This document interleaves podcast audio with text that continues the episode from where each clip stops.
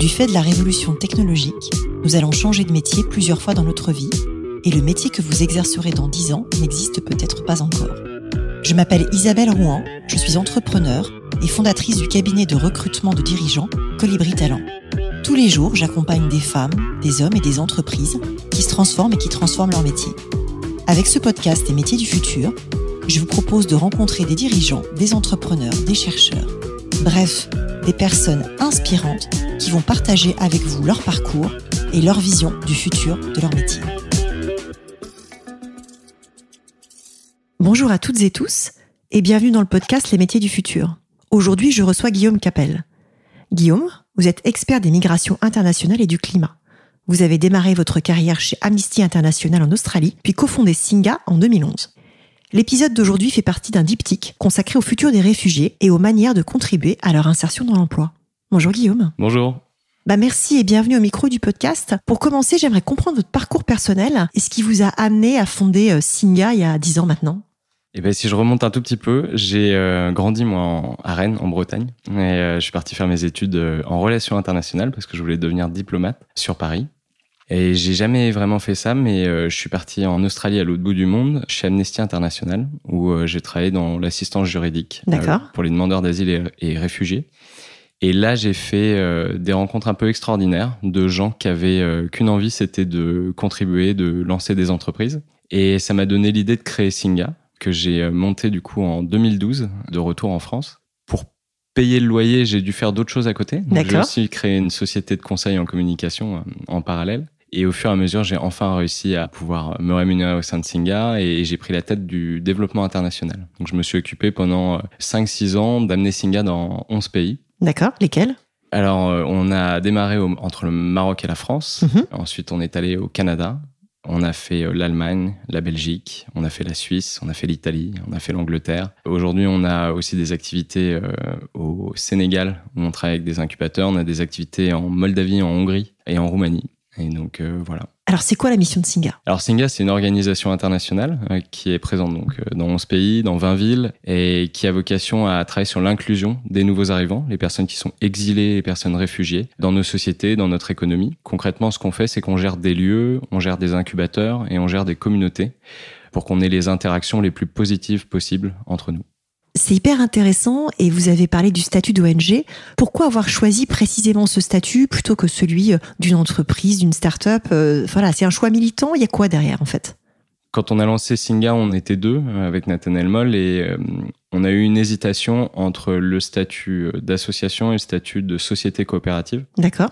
On avait regardé précisément ces statuts-là parce qu'en fait, c'est ceux qui nous permettaient d'avoir une diversité de revenus on pouvait à la fois avoir euh, des revenus classiques des associations de ce secteur, qui étaient euh, des appels à projets euh, publics ou privés, mais aussi ça nous permettait d'aller vendre du conseil et des activités. C'était la formule qui nous permettait de plus facilement faire ça.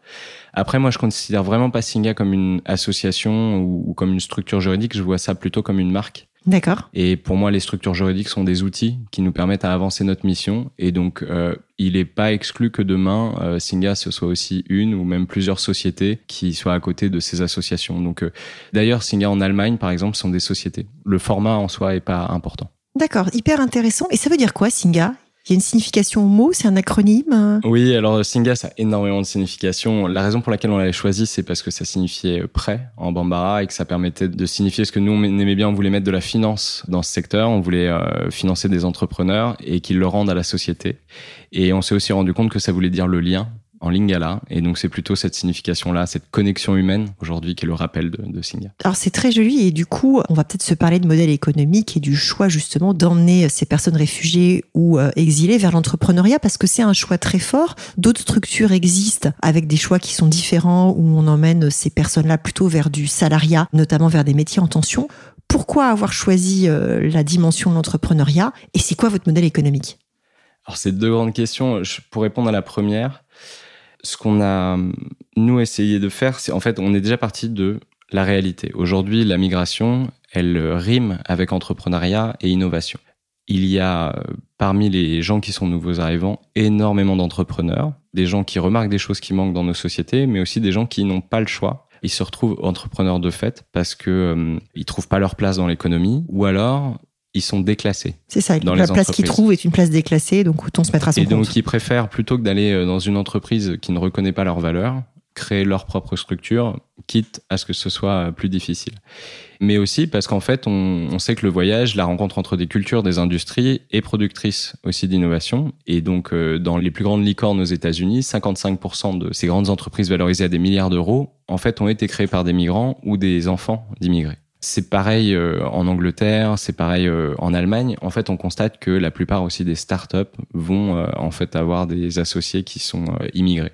Mais est-ce que c'est lié aux startups et à l'innovation ou est-ce que c'est lié au fait que certains pays vont avoir une culture de melting pot et d'accueil où du coup on est quasiment tous première ou deuxième ou troisième génération quand on vit aux États-Unis? Question ouverte, hein, je n'ai pas de religion là-dessus, mais qu'est-ce que vous en pensez?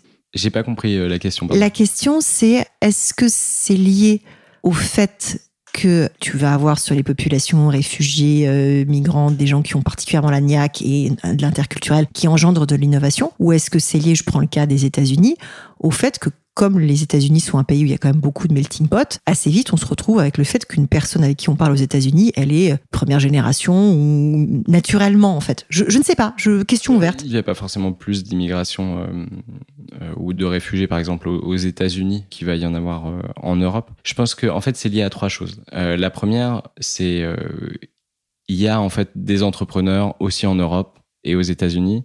Donc il y a cet aspect résilience, il y a cette dimension euh, aussi pas peur de prendre des risques, capacité aussi à remarquer des choses que les locaux peuvent pas voir parce qu'ils vivent ici, etc. La deuxième, c'est que aux États-Unis, ils le mesurent. Alors que nous, en Europe, euh, en fait, on le mesure pas. Donc, du coup, on n'est pas capable de dire qu'on en a autant, en fait, dans notre économie, alors que, enfin, a priori, ça doit être le cas. Et la troisième chose, c'est quand même, euh, oui, l'infrastructure et notamment euh, l'accompagnement que peuvent proposer des villes, que peuvent proposer des investisseurs à des entrepreneurs immigrés.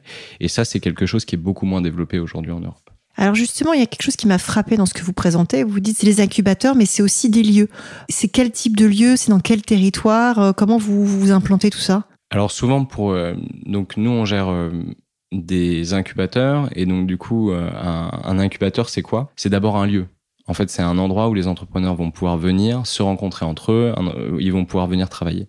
C'est pour ça que je parle de lieu. Donc euh, souvent nous on est soit intégrés dans des lieux existants et on a notre propre espace où on peut accueillir nos entrepreneurs, soit on a des lieux qu'on a créés nous-mêmes qui sont spécifiques. Donc, par exemple, à Paris, on a un lieu qui s'appelle Kiwanda et qui est un lieu où on peut organiser aussi de l'événementiel. C'est un lieu où il y a euh, systématiquement des rencontres euh, autour de l'entrepreneuriat, autour des entrepreneurs. C'est des tiers-lieux, en fait. On gère des endroits où vous avez un mélange de, euh, à la fois espace de travail, coworking avec des bureaux, mais aussi événementiel et aussi espace où les entrepreneurs vont pouvoir vendre leurs premières prestations. Donc, ils vont pouvoir, euh, s'ils sont une école, ben, ils vont pouvoir faire leurs premiers cours, ils vont pouvoir faire des formations. Ils ont, voilà, des salles à disposition pour organiser tout ça. Hyper intéressant. Et il y a un modèle économique, j'imagine, dans ces tiers-lieux? Il y a un modèle économique euh, de location d'espace, de location de bureaux. Il y a aussi un modèle économique euh, lorsqu'on on va avoir euh, des événements qui peuvent être sponsorisés à l'intérieur de ces lieux. Et on va avoir aussi un modèle économique si par exemple on a un restaurant à l'intérieur Ouais. et quelque chose comme ça. Et il y a un autre type de lieu qu'on vient de lancer là à Nantes. On a lancé la première boutique Singa. Donc euh, on, on a tous les produits euh, emblématiques aussi des entrepreneurs de Singa qui apparaissent maintenant dans Quel notre type de produit emblématique pour que ça devienne concret pour nos auditrices et auditeurs? Ouais, c'est extrêmement varié, mais ça peut aller d'un livre, ça peut aller euh, de produits alimentaires comme le café, ça peut être des produits vestimentaires qui sont conçus aussi par nos entrepreneurs, ça peut être des produits parfois un peu plus niches sur la santé, et donc euh, tous ces produits-là vont se retrouver exposés dans la boutique. L'Europe affronte une crise migratoire qui est sans précédent avec la guerre en Ukraine, mais la problématique des réfugiés, elle est ancienne et euh, de ce que j'en comprends finalement assez liée à des vagues de conflits, que ce soit le Rwanda, la Syrie, euh, l'Afghanistan ou l'Irak. Est-ce que aujourd'hui vous constatez quelque chose à ce sujet, puisque vous avez 10 ans de recul avec euh, Singa? Qu'est-ce que cette euh, remarque-là vous inspire en fait? Bah, le premier constat, c'est que hum, 97% de l'humanité, elle, elle bouge pas. Ouais. Parce qu'on parle toujours de ce 3% qui bouge, mais 97%, la plupart d'entre nous, en fait, on ne franchit pas de frontières au cours de notre vie et on reste là où on est. Ce qui est sûr, c'est que la migration, elle est en train de changer d'échelle. La migration des, notamment les personnes déplacées, du fait de conflits, mais aussi de dérèglements climatiques. Tout à fait. Bah, un milliard l'espace, deux, un milliard deux de personnes attendues en 2050 comme euh, effectivement réfugiés climatiques. C'est colossal. hein. C'est un chiffre du GIEC qui moi me fait froid dans le dos. Moi, les chiffres qui me font peur, c'est euh, 2 degrés sixième euh, extinction de masse, donc euh, plus de biodiversité, euh, potentiellement notre propre fin. Ce qui est trompeur quand on annonce des chiffres comme un milliard, c'est que c'est un milliard de personnes déplacées. C'est d'abord, par exemple, des Français quand ils vont fuir des incendies en Gironde. C'est pas nécessairement les Esquimaux qui viennent s'installer sur mmh. l'île de la Cité. Et je pense que c'est ça aussi qu'il faut reprendre en considération. Les déplacements, c'est avant tout une solution pour nous. Mais c'est vrai que ce chiffre, il a l'avantage de poser la question de quel est l'impact négatif aussi de nos mobilités. Et quand on regarde ça par ce prisme-là, on se rend compte que les mobilités les plus courtes sont celles qui sont aussi les plus dangereuses pour l'humanité. Donc ça veut dire les voyages d'affaires, le tourisme. En revanche, des migrations qui sont longues pour se protéger justement des dérèglements, en fait font sens. Et donc la migration est avant tout une solution pour nous. Donc on ne doit pas la voir comme un problème qui nous fait peur, mais plutôt comme une solution face à justement des problématiques euh, locales. C'est intéressant et du coup, moi ce que j'aimerais comprendre aussi, c'est qui les entrepreneurs réfugiés euh, que vous accompagnez? Est-ce qu'il y a un portrait robot type? Euh, Est-ce que ça change dans le temps? Euh, À quoi ils ressemblent? Et combien ils sont déjà? Oui, ben on va bientôt avoir plus de 2000 entrepreneurs là qui sont passés par nos programmes. 2000 Ouais. Donc euh, ça commence à faire un bon nombre d'entreprises et de création d'emplois. Un profil type, non. On compte des centaines de nationalités, on a des hommes et des femmes, on a des gens qui sont d'âges différents, il y en a qui ont de l'expérience en tant qu'entrepreneurs, d'autres qui sont euh, primo-entrepreneurs, on a euh, des gens dans des secteurs qui sont variés, on a des personnes qui sont diplômées, d'autres qui le sont pas du tout. Donc c'est difficile de sortir un profil type. En revanche, c'est vrai qu'on voit des grandes tendances de métiers ou de secteurs euh, qui peuvent ressortir. Les secteurs qui sont le plus représentés aujourd'hui dans nos incubateurs, ça va être des secteurs de service à la personne, de l'éducation. Donc on va avoir beaucoup de choses sur la santé, on va avoir beaucoup de choses qui vont être en lien avec des services euh, sociaux, sur le logement, voilà, qui faciliter l'installation d'un certain nombre de personnes. On va avoir aussi beaucoup de choses qui sont en lien avec euh, le numérique, les nouvelles technologies qui sont aussi des grandes tendances de société en fait. Oui, tout à fait. On, est, on est à la fois sur des métiers qui font sens parce que euh, beaucoup de migrants vont arriver et vont identifier des problématiques qui sont aussi liées à leur propre parcours et donc du coup ils vont être sur les services à la personne et le numérique bah, c'est parce qu'en fait on est sur une, une transition aussi digitale colossale à l'échelle mondiale et que donc beaucoup de gens se positionnent là-dessus. Après en termes de métier euh, pour donner euh, un peu une indication on va avoir des réparateurs de vélos, on va avoir des data analystes, on va avoir des développeurs, on va avoir euh, des euh, professeurs de yoga. Je l'ai croisé ce matin, euh, un nouvel entrepreneur là au bureau.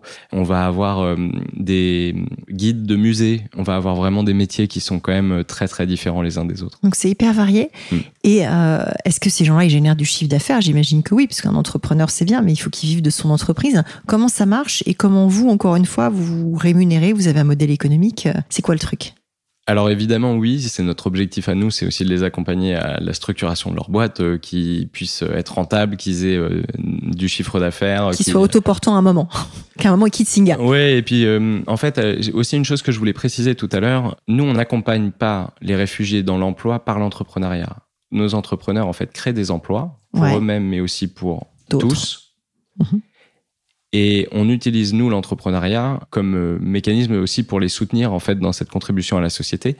Donc, c'est pas tellement, euh, en fait, on les accompagne dans un parcours qui, de toute manière, était leur de création. On accélère, en fait, leur, leur, performance parce que ce sont des gens qui, de toute manière, auraient créé des emplois. C'est des gens qui, de toute manière, étaient entrepreneurs. C'est des gens qui, on les transforme pas en entrepreneurs. En fait, ce sont des gens qui sont dans cette démarche-là. Et euh, je pense que de toute mm. façon, soit on est entrepreneur, soit on ne n'est pas mm. entrepreneur, quel que soit son vécu migratoire. Il y a Enfin, après, c'est une conviction très personnelle, mais je pense qu'il y a des gens qui sont câblés pour ça mm. et qui ne respirent que s'ils sont entrepreneurs et d'autres qui ne sont pas faits pour ça et c'est très bien aussi. Oui, moi je pense qu'il y a un impact aussi quand même de nos sociétés, c'est-à-dire que je pense que on va être de plus en plus entrepreneurs les uns les autres parce qu'on y est forcé. Je pense qu'il y a beaucoup beaucoup de métiers qui vont disparaître parce qu'on va devoir rentrer dans un monde qui est un peu moins matériel, mais aussi parce qu'il y a une transition euh, numérique qui fait que un bon nombre de métiers, et parfois les métiers les plus pénibles, sont remplacés aussi par de la robotique, par de l'intelligence artificielle. C'est exactement l'objet de ce podcast et des bouquins que j'ai pu écrire, donc mm. on est parfaitement aligné, Guillaume. Voilà, et donc du coup, c'est une opportunité aussi pour créer de nouveaux métiers, donc c'est tout l'objet du podcast. Et je pense que parmi les métiers qu'on va devoir le plus, euh, en fait, euh, inventer euh, demain, il y aura aussi tout ce qui nous différencie les uns des autres. Et c'est là que la diversité devient genre un atout en fait numéro un pour créer de l'emploi, etc. Parce que ça va être dans nos complémentarités, ça va être dans la différence entre nos cultures, mais qui du coup pourront être enrichissement, qu'on va inventer des nouveaux métiers et on va inventer aussi des nouvelles expériences, parce que c'est l'une des choses qui nous restera quand on peut plus faire que du matériel, bah on fait de l'immatériel et dans l'immatériel, l'un des trucs les plus super, c'est de vivre des expériences positives. Et donc euh, il y a aussi ces métiers-là qui sont en train de s'inventer euh, dans nos incubateurs. Il y a beaucoup de gens que je vois aujourd'hui, on peut pas définir encore leur métier parce que ça rentre pas dans des nomenclatures du pôle emploi. Et c'est ça toute la beauté et la difficulté pour un entrepreneur, c'est qu'il est en train généralement d'inventer aussi un nouveau métier et euh, c'est un métier en soi. Et pour répondre à la question du modèle économique, Singa, c'est une association donc elle répond à des appels à projets publics, elle répond à des appels à projets privés qui généralement sont créés par des villes, des États, des grandes entreprises pour euh, résoudre des problématiques d'inclusion. Mhm. Souvent économiques, c'est surtout là-dessus que nous on va aller se positionner. Ensuite, on a euh, nous pas mal de partenariats aussi privés-publics sur la communication, sur la mobilisation des collaborateurs mhm. et sur l'innovation. D'accord. On est très positionné sur l'innovation. On fait de la formation, on vend de la formation, on vend du conseil. Et après, comme je disais, on gère des lieux, une boutique, euh, des tiers-lieux, un coworking.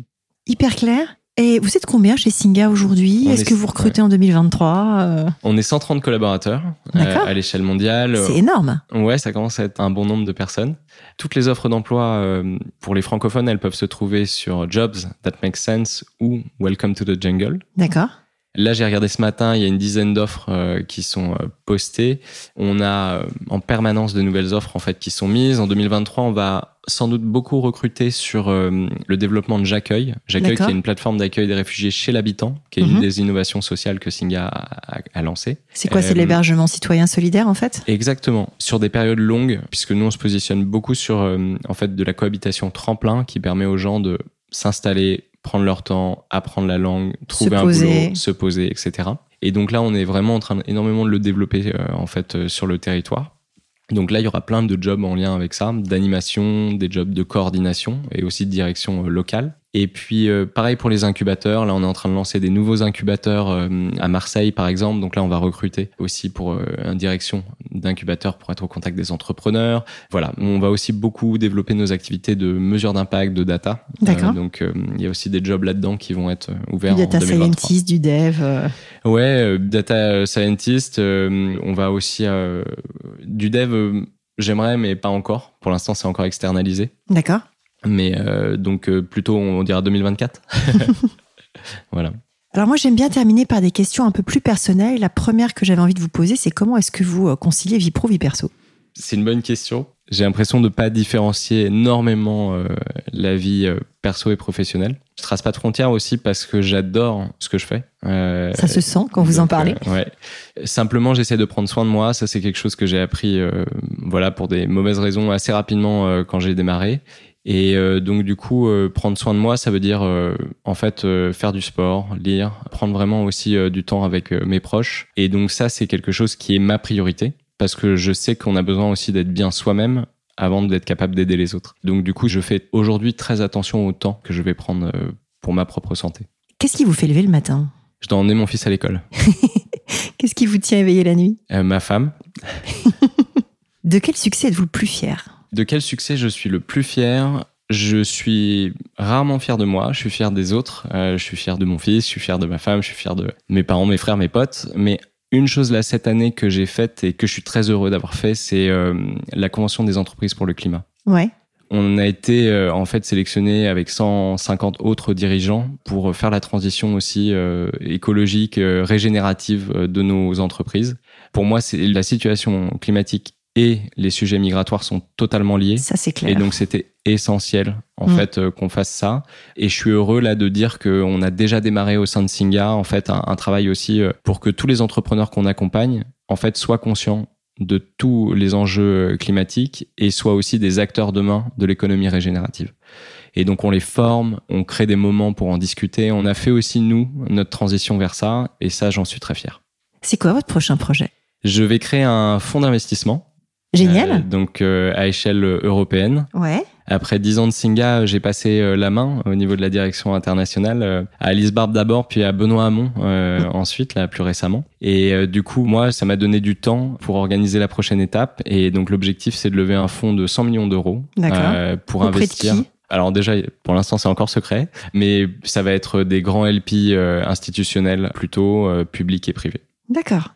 Et donc l'objectif, ça va être d'investir massivement dans l'inclusion des nouveaux arrivants en Europe, mais donc sur des projets portés par des nouveaux arrivants qui sont extrêmement talentueux, mais aussi sur des innovations sectorielles qui vont nous permettre de justement mieux gérer l'accès à l'emploi, au logement, euh, l'accès à la finance et à différentes choses. Parce que, comme vous le dites, la migration demain, en fait, c'est une réalité pour nous tous. Ça l'est déjà aujourd'hui, mais ça va aller de manière exponentielle, je pense.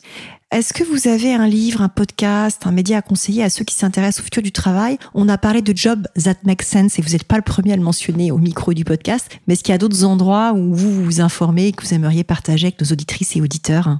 Oui, ben je les invite à télécharger une application qui s'appelle Jericho. Jericho Ouais, J-E-R-I-K-O. Jericho. Et euh, sur lequel ils peuvent poster des conversations sur le futur du travail et parler avec des gens d'une dizaine de pays différents à propos de ça. Et donc, du coup, ils pourront avoir euh, l'opinion des gens en Turquie, au Brésil. Euh, C'est génial, je connaissais pas. Je suis spécialisée dans le futur du travail, j'en avais jamais entendu parler. Alors, on peut parler de tous les sujets. Hein. Le futur du travail en fait mmh. partie. Euh, mais Jericho, c'est sur la culture de manière générale. Et euh, vous la connaissez pas parce qu'elle est sortie il y a trois semaines et que c'est une application que j'ai lancée.